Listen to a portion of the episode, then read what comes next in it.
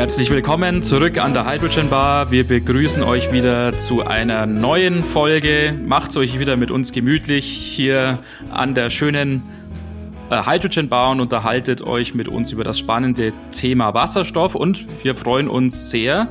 Wir sind in dieser Woche in unserer schönen Runde wieder zu dritt und haben heute wieder mal einen echten Wasserstoffstar hier, würde ich mal sagen. Es geht um Thorsten Herberts. Servus Thorsten, schön, dass du dabei bist, schön, dass du Zeit hast. So viel zum Thema, ich bin aufgeregt. Jetzt bin ich noch aufgeregter, wenn du mich als äh, Wasserstoffstar ankündigst. Meine, Und Servus Johannes Herren, natürlich. Ja. Ich darf auch nicht vergessen, dich zu begrüßen, selbstverständlich, obwohl du jedes Mal dabei bist. Ja. Aber es ist natürlich, ist natürlich auch grüß, jedes Mal schön, dass du Martin. dabei bist. und, und natürlich auch grüß dich, Thorsten. Die Elina hat es ja schon angekündigt, dass äh, du kommen wirst. Und ja. wir freuen uns natürlich wahnsinnig, dass wir dich hier bei uns auch begrüßen dürfen in unserer Bar. Denn du bist ja inzwischen nicht mehr in Deutschland, sondern bist ja sozusagen ein bisschen weiter weg, ähnlich wie, wie ich so ein äh, quasi Ausländer aus Deutschland gesehen. Hm, ja, genau. Also erst nochmal Hallo und, und vielen Dank für die Einladung. Hat mich wirklich sehr gefreut, dass ihr an mich gedacht habt. Ähm, ich verfolge euch auch schon äh, mal seit eurem Beginn. Ui, äh, ja, super, und äh, freue mich tatsächlich jetzt vor dem äh, Hintergrund, den du gerade geschildert hast, Johannes, dass ich auch mal wieder auf Deutsch was machen kann. Äh, deshalb hatten wir ja auch im Vorgespräch gesagt, äh, wir machen auf jeden Fall Deutsch. Mhm. Ähm, ich bin gespannt, ob ich die ganzen deutschen Worte, Worte finde äh, im Zusammenhang mit Wasserstoff. Aber das glaube, Problem kenne ich. Da sind wir in dem gleichen Boot. Wir haben aber ja hochgebildete Hörer. Wenn man diesen Auswertungen und Statistiken ja, glauben darf, dann sind es ja alles hier studierte Leute hier, die sich den Podcast anhören und, und insofern ist das bestimmt dann auch ja. Nicht das große Problem, wenn da mal irgendwie ein englischer Begriff reinrutscht. Ja, alles gut. Ja. Okay. ja, du hast jetzt schon anklingen lassen, du redest eigentlich nur noch Englisch, denn du bist ja im, im schönen Norwegen inzwischen unterwegs. Vielleicht magst du noch mal kurz eine Zusammenfassung geben, also zu dir, wie bist du in das Thema Wasserstoff gekommen ja. und was hat dich nach Norwegen verschlagen? ja, genau, eigentlich müsste ich dann Norwegisch sprechen. Das passt noch nicht so ganz zusammen, aber da, da kommen wir jetzt vielleicht noch hin. Kannst du das? Äh, warum, ich, warum ich Englisch spreche. Aber ich würde gerne, ich arbeite dran, aber okay. tatsächlich ähm, ist es in Norwegen so, dass die so gut ausgebildet sind in Englisch alle, und ähm, man tatsächlich äh, ja überhaupt nicht gezwungen wird, sozusagen, sich, sich diesbezüglich zu beeilen. Deshalb hänge ich da ein bisschen hinterher, aber ich, ich würde gerne, äh, ich würde es gerne schnell auch sprechen und äh, am besten so gut wie meine Kinder, die mittlerweile schon äh, auf Norwegisch spielen. Super. Ja, das ist mhm. äh, sehr beeindruckend. Und Norwegisch und Deutsch, die sind auch gar nicht so unähnlich, glaube ich, gell? Also da. da ja, das, ja ist so immer der, das, das setzt mich dann immer zusätzlich unter Druck. Ja. weil, das, weil das tatsächlich, äh, sag mal, äh, theoretisch so ist. Äh, praktisch ist aber die Aussprache einfach äh, die große Herausforderung, mhm. Äh, da es eben viele verschiedene Laute gibt. Tatsächlich trifft es zu, wenn man liest und sich einen Reim auf äh, was Gelesenes machen muss, aber wenn es dann um die Aussprache geht, ne. wird, es, wird es abenteuerlich. ja, also wie bin ich hier gelandet und warum spreche ich jetzt Englisch? Ja, ich bin ein klassischer Maschinenbauingenieur, sogar noch ein Diplom-Ingenieur. Äh, also so lange ist das schon her. Und habe an der, an der TU Darmstadt eben Maschinenbau studiert äh, dort kam mir auch sehr entgegen, dass das dort damals allgemeiner Maschinenbau hieß und man sich eben nicht spezialisieren musste. Und, und davon profitiere ich jetzt eben auch heute noch, dass ich eben auch sehr äh, generalistisch unterwegs bin, äh, auch in, in meinem jetzigen Job. Bin dann über ein Stipendium äh, bei dem Ingenieurdienstleister Bertrand gelandet, direkt nach dem Studium und äh, nach ein paar Wochen dort äh, als Arbeitnehmerüberlassung, äh, so heißt das quasi in dieser Branche, ähm, in dem Brennstoffzellenteam von Opel gelandet. Dort mhm. eben im, in der Systementwicklung Wasserstoffsystem, also alle wasserstoffführenden Bauteile und äh, ja, entsprechend, wie gesagt, ich war zwei, drei Wochen äh, quasi in meinem ersten Job unterwegs und dann kam dieser Ruf äh, von Opel. Dementsprechend seit Beginn meiner, meiner beruflichen äh, Laufbahn jetzt letztlich mit dem Thema Wasserstoff beschäftigt. Ähm, ja, und dort hat es mich dann direkt auch gepackt, was das Thema Wasserstoff angeht. Also da kam dann zusammen, dass es zum einen ein wahnsinnig tolles Team äh, war in äh, damals Mainz-Kastell. Ähm, das war auch global aufgestellt. Also ein GM und Opel haben da eben gemeinsam an dem Thema gearbeitet. Äh, damals bis zu 400 Leute äh, weltweit am Thema ähm, Brennstoffzellenantrieb und äh, war dann dort sieben Jahre ähm, in der Systementwicklung äh, Wasserstoffantrieb und äh, bin dann, ich sag mal, mit dem Wunsch, sag mal, nach sieben Jahren einer Weiterentwicklung äh, bin ich dann über die, die Anzeige von NOW äh, gestolpert. Und das hat sich tatsächlich, äh, nachdem ich mein Interesse bekundet hatte, äh, übers Wochenende ergeben, dass ich dann 2008 äh, im, im Herbst bei, bei NOW gelandet bin. Dort dann zuständig äh, in der noch kleinen NOW mit damals neun Mitarbeitern für den Verkehrsbereich äh, des äh, Nationalen Innovationsprogramms Wasserstoff-Brennstoffzelle. Und ähm, ja, habe dann im Grunde elf Jahre, mehr als elf Jahre mit, mit NOW verbracht und dort, ich sag mal, zum einen die NOW weiterentwickelt, aber mich selbst auch weiterentwickelt. Ähm, habe am Ende dann den Bereich Verkehr und Infrastruktur geleitet mit rund 20 Leuten, ähm, was dann der, der größte operative Bereich bei NOW ähm, war und mich damit eben auch breiter aufgestellt, was das Thema alternative Antriebe angeht.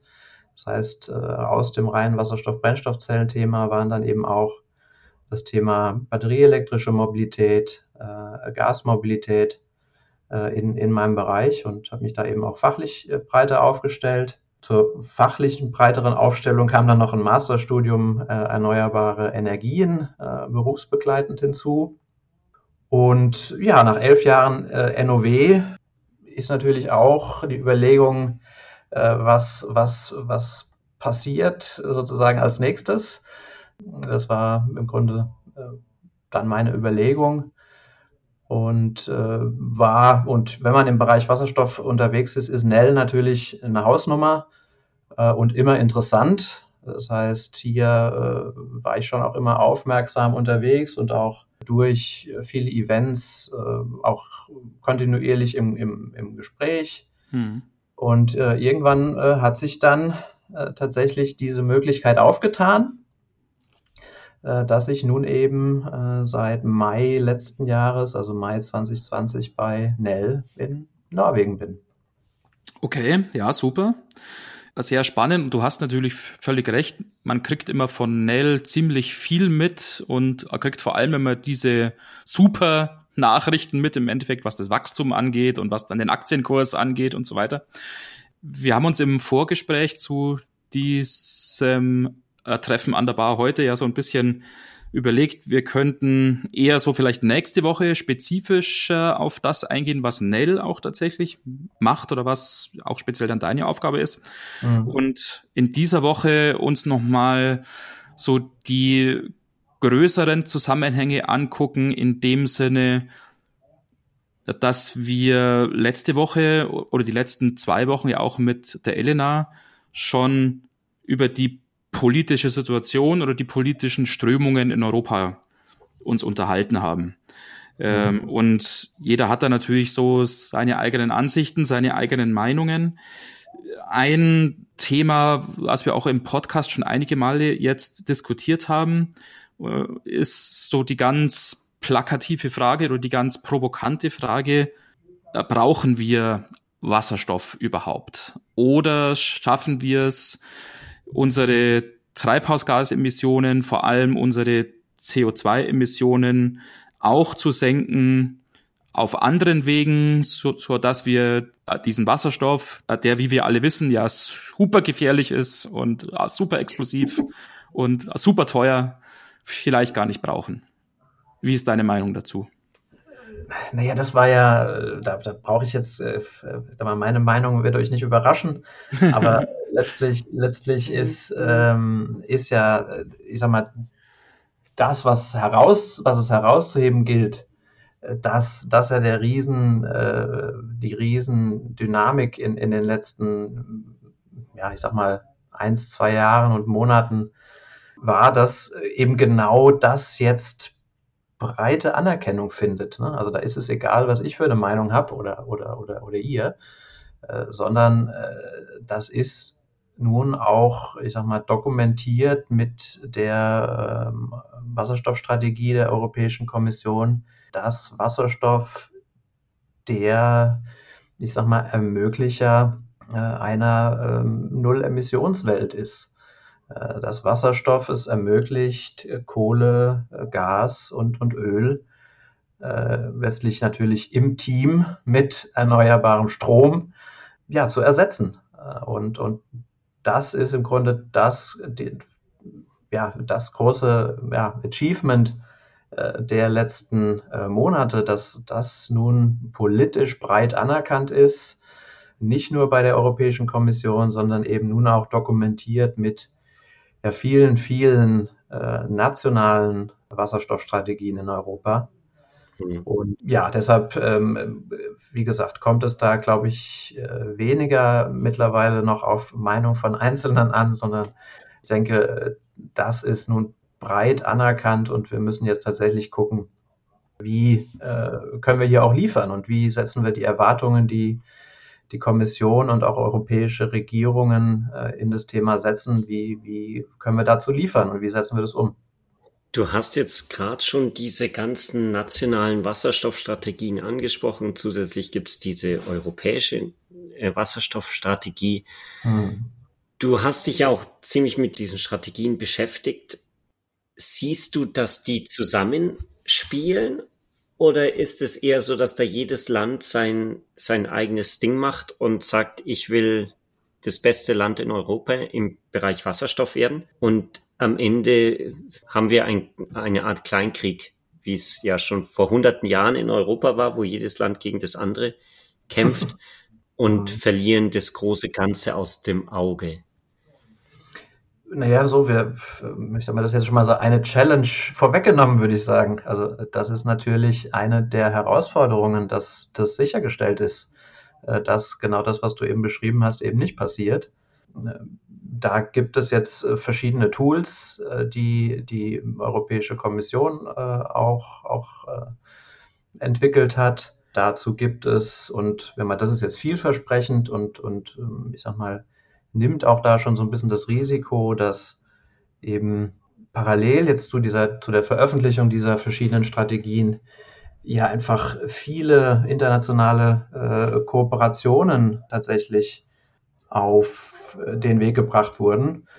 Beispiele sind, äh, ich sag mal, Deutschland, Australien, Portugal, Niederlande, äh, wo man eben hier, ich sag mal, zum einen bilateral, Deutschland, Frankreich ist ein anderes Beispiel, wo man hier eben versucht, die, die äh, entsprechenden Bünde zu knüpfen ähm, und eben nicht dieses Gegeneinander äh, zu fördern. Und mhm. äh, also ich empfinde insbesondere das Thema Wasserstoff und das wurde auch gerade kürzlich oder in den letzten zwei, drei Sitzungen im, im Europäischen Wasserstoffverband Hydrogen Europe äh, auch immer unterstrichen, äh, dass man hier also eine, ein extremes Teamwork letztlich empfindet und, und das als tatsächlich auch gemeinsame Challenge sieht und glaube ich, man genügend Respekt und auch Bewusstsein hat, dass äh, das eben nicht jeder für sich alleine machen kann und mhm. dass es nur zusammengeht und dass insbesondere internationale Kooperation hier eines der, einer der großen Schlüssel ist.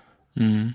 Jetzt kann man ja doch, glaube ich, sagen oder feststellen, der Weg von so einer politisch verabschiedeten H2-Strategie, also von so einem politischen Willen, von so einem Positionspapier im Endeffekt, wie sehr viele von diesen Wasserstoffstrategien nur in Anführungszeichen sind, mhm. hin zur konkreten Umsetzung im Verkehrssektor, in der Industrie, in, äh, vielleicht im stationären Bereich, ist verhältnismäßig weit. Ähm, Es ist also ja nicht so, wir nehmen immer so als Beispiel gern die deutsche Wasserstoffstrategie. Da, da stehen halt irgendwelche hehren Ziele sozusagen drin, aber wie konkret die Umsetzung in der Praxis erfolgen soll, steht da natürlich nicht.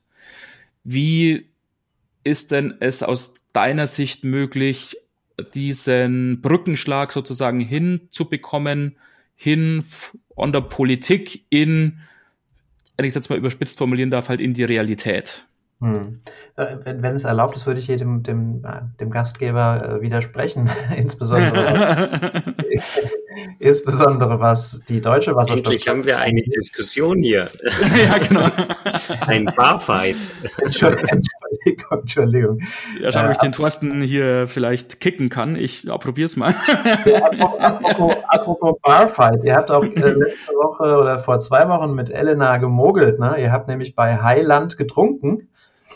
Stimmt. Aber bei, bei High Performer und High Starter und nicht. Äh, ja. High Experts nicht. Also ihr habt noch drei, ihr habt noch drei Drinks nachzuholen. Das habt ihr Gut, das machen wir nach unserer Aufnahme.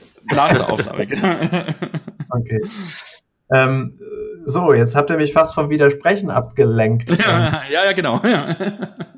Nee, was, was, was, ich sag mal, die konkreten Schritte äh, angeht, insbesondere die deutsche Wasserstoffstrategie ist da, denke ich, besonders stark und, und äh, klarer, als man, als man erwarten konnte, dem eben zahlreiche konkrete Maßnahmen äh, dort, dort dargestellt werden in den verschiedenen äh, Anwendungsbereichen. Also insbesondere die deutsche Wasserstoffstrategie ist da relativ klar und zeigt eben die Maßnahmen auf.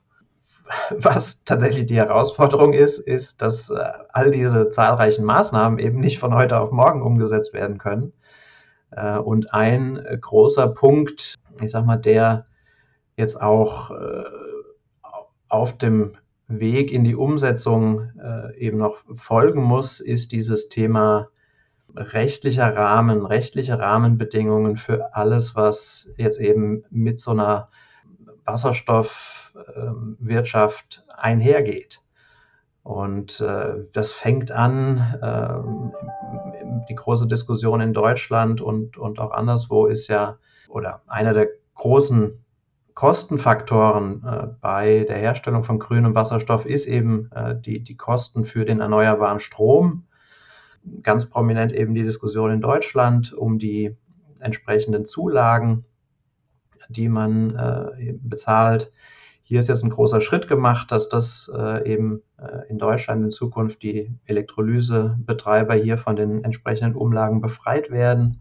Das ist, sagen wir, nur eine kleine Baustelle. Ne? Es geht dann quasi auf europäischer Ebene wirklich darum, äh, eine Definition von sauberem und grünem Wasserstoff zu finden, ein, ein entsprechendes Zertifizierungssystem äh, dafür mhm. aufzubauen. Dann geht es darum, das Thema Wasserstofftransport über größere Strecken. Gehen wir das mit der Pipeline an und wenn ja, oder mit den Pipelines an und wenn ja, ist das ein Riesenblock, was das Thema äh, gesetzliche Rahmenbedingungen angeht. Also da glaube ich, gibt es die größten Herausforderungen. Ähm, ich, ich denke, dass die Industrie, ich sag mal, so weit vorbereitet ist, jetzt auch hoch zu skalieren und entsprechend zu liefern. Der politische Wille ist da, was eben mit diesen Wasserstoffstrategien dokumentiert ist. Und wie gesagt, der, der, der große Block, der jetzt kommen muss ähm, und der auch ja, und das ist auch erkannt. Ne? Das ist jetzt nichts, was äh, quasi äh, nicht auf, auf der Hand liegt. Der große Block, der jetzt kommen muss, ist eben diese, diese entsprechenden gesetzlichen Rahmenbedingungen zu schaffen. Und ja, und da wissen wir eben, dass das nicht von heute auf morgen passiert und mhm. äh, dass das eben äh, die gesetzgeberischen Prozesse sind, die eben zwei, drei Jahre mindestens dauern. Äh, und wenn das so lange dauert und wir aber Dinge auf die Straße und aufs äh, ich sag mal, Greenfield bekommen wollen, dann müssen wir Ausnahmeregelungen finden und so weiter. Aber ich sag mal, diese, diese gesetzlichen Rahmenbedingungen, das jetzt wirklich umzusetzen. Also ich sag mal, es ist schon ein Riesenerfolg, dass es erkannt wurde und bei jedem auf der Agenda mhm. ist. Das war auch lange nicht so. Und das jetzt umzusetzen, äh, ist, glaube ich, die größte, größte Herausforderung. Im Bereich Umsetzung, da hatten wir ja auch im, im Vorhinein darüber gesprochen, dass es da einige Instrumente gibt von der, mhm. auch von der EU-Kommission. Da fiel dieses Wort IPSAE zum Beispiel. Das hat, glaube ich, die, die Elena in ihrem Gespräch ja auch schon ja. genannt. Ich habe mal nachgeschaut, das steht für Important Project of Common European Interest. Mhm. Das ist ja sehr allgemein. Kannst du da ein bisschen sagen, so eine kurze Einführung geben und, und in welchem Zusammenhang das jetzt mit den Wasserstoffstrategien steht? Mhm. Ja, also es ist tatsächlich, ähm, ich sag mal, ein relativ großer Titel äh, und ist aber auch ein sehr großer Deal, äh, auch für fürs Thema Wasserstoff. Ähm, und zwar ist es so, dass, ähm, ich sag mal, in, in regelmäßigen Abständen ein sag mal, strategisches Gremium äh, der EU zusammenkommt, äh, die äh, welches äh, ich sag mal, strategisch wichtige Wertschöpfungsketten für Europa definiert. Und äh, da ist es eben gelungen, vor, ja, ich sag so gefühlt zwei Jahren, äh, das Thema Wasserstoff dort ganz oben auf die Agenda zu hieven, ähm, um und dadurch es eben zu ermöglichen, dass solche Important Projects of Common European Interest eben auch für den Bereich Wasserstoff initiiert werden können, weil letztlich dieses Gremium das Thema Wasserstoff dort als eine der wichtigsten und, und zukunftsweisendsten äh, Wertschöpfungsketten für Europa definiert hat. Äh, und, und was ist das nun? Was heißt das nun? Ähm, das ist, ich würde es beschreiben, weniger als, als Förderprogramm oder Förderinstrument als vielmehr ein Industrie, industriepolitisches Werkzeug, äh, was, was die äh, Kommission hier einsetzt, um eben in diesen wichtigen Wertschöpfungsketten für ein, äh, ja, für, für einen Kickstart zu sorgen. Ja? Also ähm, Marktversagen zu vermeiden und quasi einen entscheidenden Impuls zu setzen äh, in diesen Wertschöpfungsketten, äh, zu starten. Und äh, wenn man eben erfolgreich hat und Teil dieses IPSAY wird, kann sozusagen die EU-Kommission den entsprechenden Mitgliedstaat, in dem dieses Einzelprojekt oder dieses Teilprojekt des, des gemeinsamen europäischen IPSAI dann gefördert wird, kann diesen Mitgliedstaat dann von den äh, europäischen Beihilferichtlinien befreien. Das heißt, äh, man kann und das ist eben die Aussicht und, und, und die, große, die große Chance, äh, dass diese Projekte ähm, Förderung von bis zu 100 Prozent der Finanzierungslücke erfahren können. Äh, dadurch, dass sie eben von den Beihilferichtlinien ausgenommen werden. Ist eine riesige Chance, ist ein großer Deal für das Thema Wasserstoff, aber ist ein, ist ein tatsächlich ein, ein sehr äh, wie man sich vorstellen kann, wenn man quasi äh, alle Mitgliedstaaten in ein Projekt sozusagen zusammenbringen soll. Und da sind wir wieder auch bei den Herausforderungen äh, internationale Kooperation. Wer darf da nun rein? Welche Mitgliedstaaten spielen mit in einem Important Project of Common European Interest Wasserstoff? Das ist jetzt das, was in den letzten Monaten und auch jetzt noch stattfindet. Mhm ja, ist ein, ist ein interessanter Prozess, äh, über den wir, wenn ihr wollt, auch noch weiterreden können, weil es sicherlich, ich sag mal, einer der entscheidenden Tools jetzt ist, auch mhm. äh, in dieser Phase, äh, ja, Projekte äh, zum Laufen zu bringen, bei gleichzeitig eben sehr attraktiven Förderbedingungen. Was mich in dem Zusammenhang sehr interessiert, ähm, weil du es ja auch vorhin schon erwähnt hast, es braucht sozusagen von politischer Seite oder von Seite jetzt der Europäischen Kommission diesen Kickstart. Mhm. Was doch bedeutet, es ist noch nicht so weit, dass der Markt hier tatsächlich funktioniert. Wenn der Markt funktionieren würde und sich tatsächlich irgendwie halt grüner Wasserstoff oder Wasserstoff ganz allgemein schon in vielen Bereichen rentieren würde, dann bräuchte es solche Anreizsysteme, Förderungen, irgendwie äh, Kickstart. Eigentlich ja nicht. Genau, das ist auch äh, letztlich die, die Legitimation für die EU-Kommission, überhaupt dann ja. diese, diese attraktiven Förderbedingungen zuzulassen, dass ja. eben ein Marktversagen droht mhm. ähm, oder eben möglich ist. Äh, und, und dadurch, äh, gesagt, ergibt sich eben sozusagen die, die. Legitimation, dann auch so ein Tool äh, umzusetzen. Ja, ich könnte mir halt denken, es ist doch die Herausforderung von dieser Phase, wo dieser Kickstart jetzt nötig ist und wo man vielleicht von politischer Seite auch mal dann Geld in die Hand nehmen muss. Mhm. Die Phase, die kann ja nicht ewig dauern. Ja, Das haben wir ja auch mit, ich glaube auch mit der Elena letzte Woche schon kurz angesprochen. Man muss doch, also das ist in diesen Zeiten natürlich immer blöd, wenn man so von Ausstiegsperspektiven spricht hier. ja, seit vier Monaten Dauer-Lockdown und so, aber es muss doch, es muss doch eine Perspektive irgendwie geben, zu sagen, ja, wir müssen jetzt fördern oder eben ein Anreizsystem schaffen, aber wir haben den Plan in, was weiß ich, in fünf Jahren oder sowas, ist es dann nicht mehr nötig, weil dann dieses Thema fliegt und sich dann im Endeffekt selber trägt. Mhm. So sind auch alle äh, Wasserstoffstrategien angelegt. Also da gibt es ganz klare Perspektiven.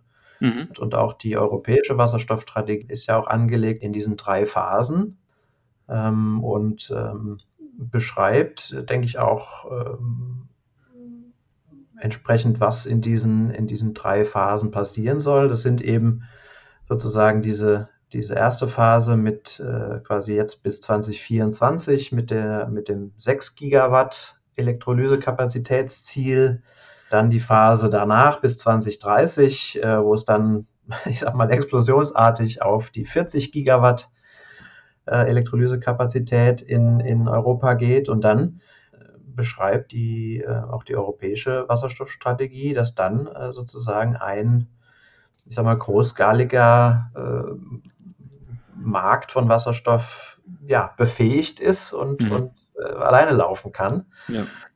Und äh, genau, für diese Phasen, und das ist, äh, denke ich, jetzt auch äh, eine Aufgabe für die nächsten äh, Monate, äh, für diese verschiedenen Phasen, die jetzt auch in der europäischen Wasserstoffstrategie angelegt sind, die entsprechenden Werkzeuge zu definieren, die dann eben noch dazukommen zu einem IPSAE zum Beispiel. Und mhm äh, zu anderen äh, Förderprogrammen, die es jetzt auf europäischer Ebene gibt und äh, was glaube ich auch echt, äh, ich sag mal, ähm, noch, noch notwendig ist. Äh, ich sag mal, es gibt äh, wirklich ja sehr viel auch monetäre Zusagen auf, auf europäischer Ebene.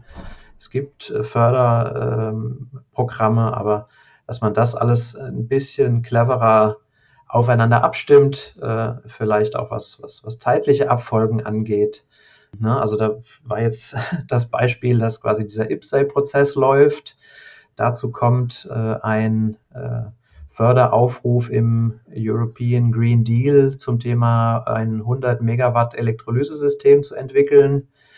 Äh, und gleichzeitig äh, ist eben noch der Large Scale Call vom ETS Innovation Fund äh, offen. Also alles im Grunde zur gleichen Zeit, was äh, mhm. alle drei äh, Programme adressieren, im Grunde die gleichen, äh, die gleiche Kundschaft.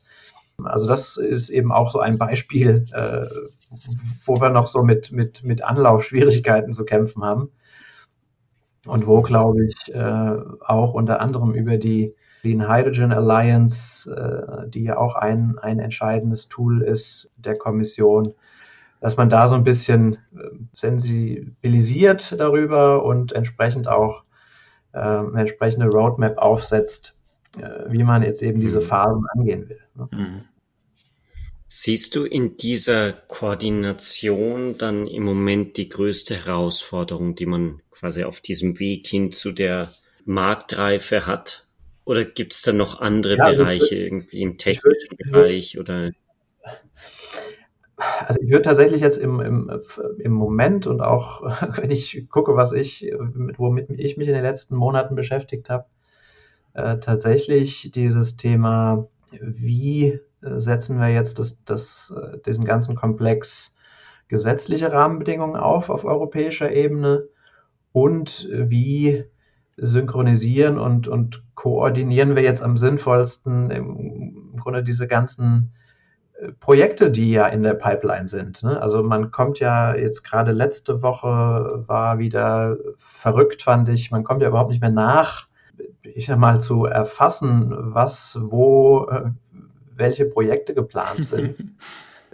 Was natürlich auch damit zusammenhängt, dass, wie ich gerade beschrieben habe, diese äh, drei großen Förder, äh, ich sag mal, äh, diese drei großen Förderwerkzeuge gerade gleichzeitig äh, aktiv waren und da natürlich viel äh, initiiert wurde.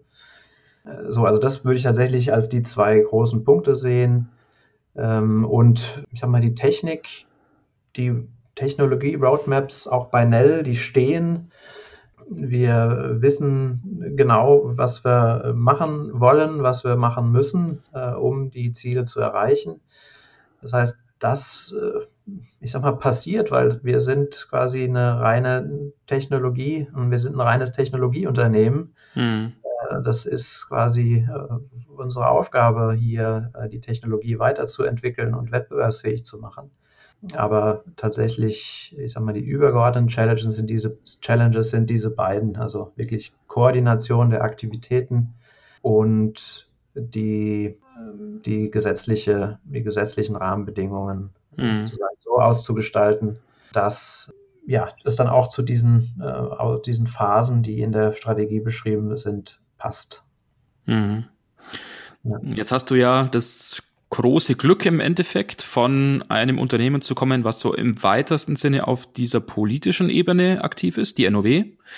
Mhm. Und jetzt gewechselt zu sein in ein, wie du es ja gerade schon erwähnt hast, ein sehr deutlich und stark äh, technologieorientiertes Unternehmen, mhm. wo man sich ja, soweit ich das als Außenstehender zumindest sehe, ja schon auf die Fahne schreibt, irgendwie halt führend natürlich zu sein und äh, vielleicht an der Speerspitze so der Innovation auch zu stehen.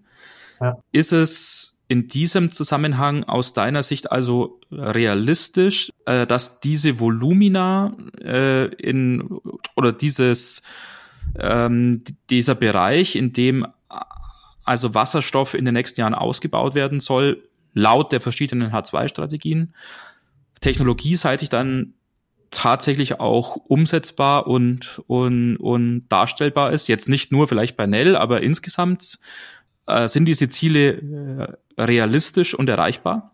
Also ich gucke immer ganz gerne auf das, auf das äh, am, am nächsten liegende Ziel. Das sind die 6 Gigawatt bis äh, 2024. Und ich sag mal, wenn wir es jetzt schaffen, äh, hier auch äh, in, der, in der Clean Hydrogen Alliance, das ist sozusagen das Tool, das Umsetzungstool äh, der Europäischen Kommission, äh, was quasi als Industrie, begleitendes Industriegremium die Umsetzung der Wasserstoffstrategie sicherstellen soll. Mhm.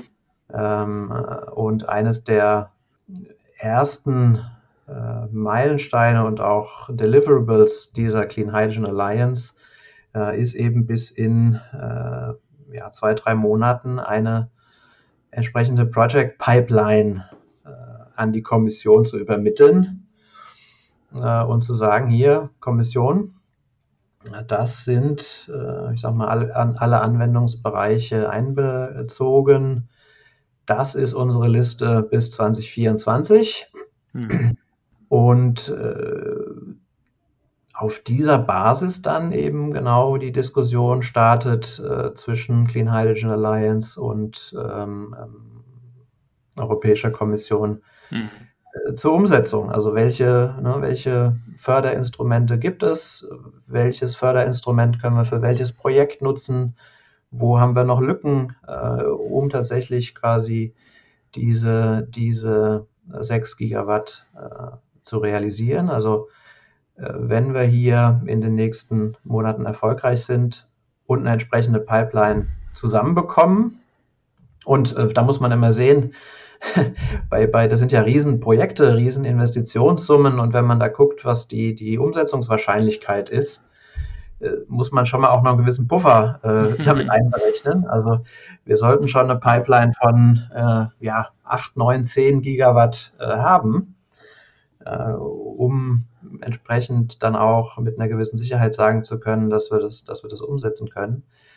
Das ist eine Herausforderung und ist natürlich auch eine Herausforderung, wenn man sieht, dass die Clean Hydrogen Alliance aus äh, jetzt äh, mittlerweile rund um 1000 äh, Organisationen besteht aber so, äh, es soll ja nicht langweilig werden. Ne? Und äh, ja auch äh, nicht zum Spaß hier, äh, sondern wir sind ja dafür da, äh, diese, diese ja, Null-Emissionswelt ähm, ja, zu entwickeln gemeinsam. Und ähm, also dieses, wenn wir erfolgreich sind mit dieser, mit diesem 6 Gigawatt Ziel in 2024, ähm, bin ich auch überzeugt, dass wir in, in, der, in der zweiten Phase dann erfolgreich sein können, obwohl es natürlich, obwohl ich die Herausforderung noch viel größer finde, mhm. quasi dann auf die, quasi innerhalb mhm. der fünf Jahre auf die 40 Gigawatt zu kommen, mhm. mhm. ähm, ist, ist natürlich krass. Ähm, aber ich sag mal, wenn man schaut, ähm, ich sag mal, da sind schon so eine Handvoll Elektrolysefirmen, die dann, äh, die sich auch entsprechend wie Nell äh, vorbereiten, auch auf großskalige äh, Fertigung, die entsprechend auch, ähm, ich sag mal, Multi 100 Megawatt oder Gigawatt Systeme liefern können. Mhm. Also das, das ist auf jeden Fall schon gegeben und die Vorbereitungen laufen und ähm, wie gesagt, da wollten wir dann auch beim nächsten Mal nochmal ein bisschen näher drauf eingehen, genau. was da genau die Planungen ja. sind. Das ist ja nämlich genau die, die richtige Überführung zu dem Themenkomplex Nell und wie reagiert Nell auf diese ganzen mhm. Strategien und Ziele. Heute ist die Zeit leider schon wieder vorüber. Ja. Deswegen verschieben wir das dann wirklich auf die nächste Woche. Und ja, danken dir. Ja, das passt aber doch ganz gut jetzt. Wir danken dir für, für deine Zeit und Martin, willst du noch unsere E-Mail-Adresse sagen oder sollen wir das diesmal überspringen? ja, nee, ich sag's dir, komm, komm.